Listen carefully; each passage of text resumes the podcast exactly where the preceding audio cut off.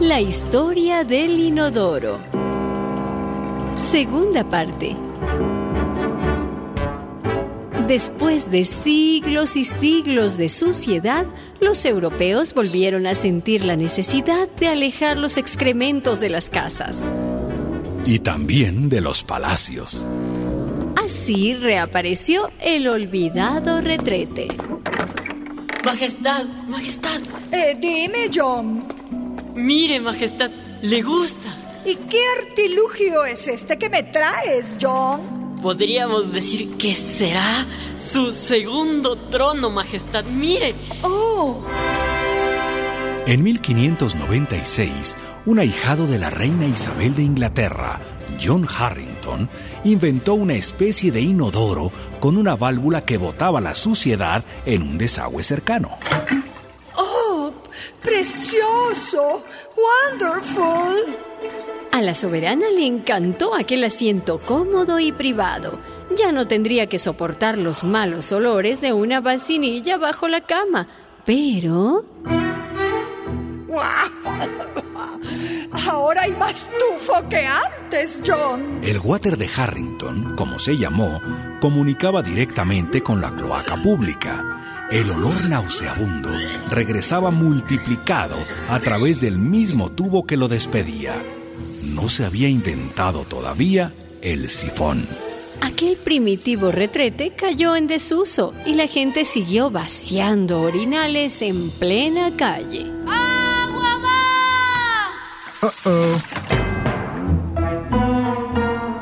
Hubo que esperar casi 200 años para que apareciera el verdadero inodoro. Alexander Cummings, matemático y relojero británico, fue su inventor.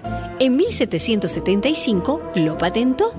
Lo más original del modelo de Cummings no era la taza ni la cisterna, sino la tubería situada por debajo, que se doblaba en forma de S, reteniendo un poco de agua e impidiendo el paso de los olores. Este genial dispositivo se llamará trampa de mal olor. El sifón inventado por Cummings pasó a convertirse en parte integrante de todos los futuros baños, lavabos y tuberías de desagüe.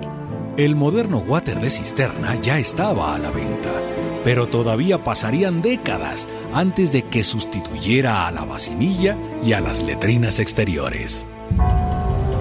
En 1830, un grave brote de cólera diezmó la población de Londres. Las autoridades iniciaron una campaña agresiva para la instalación de inodoros en lugares públicos. Eh, señor, lo siento. ¿Qué, ¿Qué pasa? Que usted no puede hacer eso en la calle. ¿Cómo? Vaya al Palacio de Cristal. ¿Dónde? Y ahí se alivia del vientre. Los londinenses acudían al Palacio de Cristal del Hyde Park a hacer uso de los inodoros municipales. Allí, funcionarios vestidos de blanco los recibían y cobraban el penique que costaba sentarse en uno. Acompáñeme, por favor. Sí, sí. ¿Dónde? Por aquí, por aquí. No se demore mucho. Durante el siglo XIX, los ingenieros británicos construyeron una importante red de alcantarillas en Londres.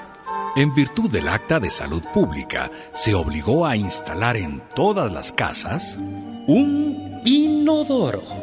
A fines del siglo XIX, el sistema inglés ya era famoso en toda Europa. Y de Londres se extendió su uso a todo el continente.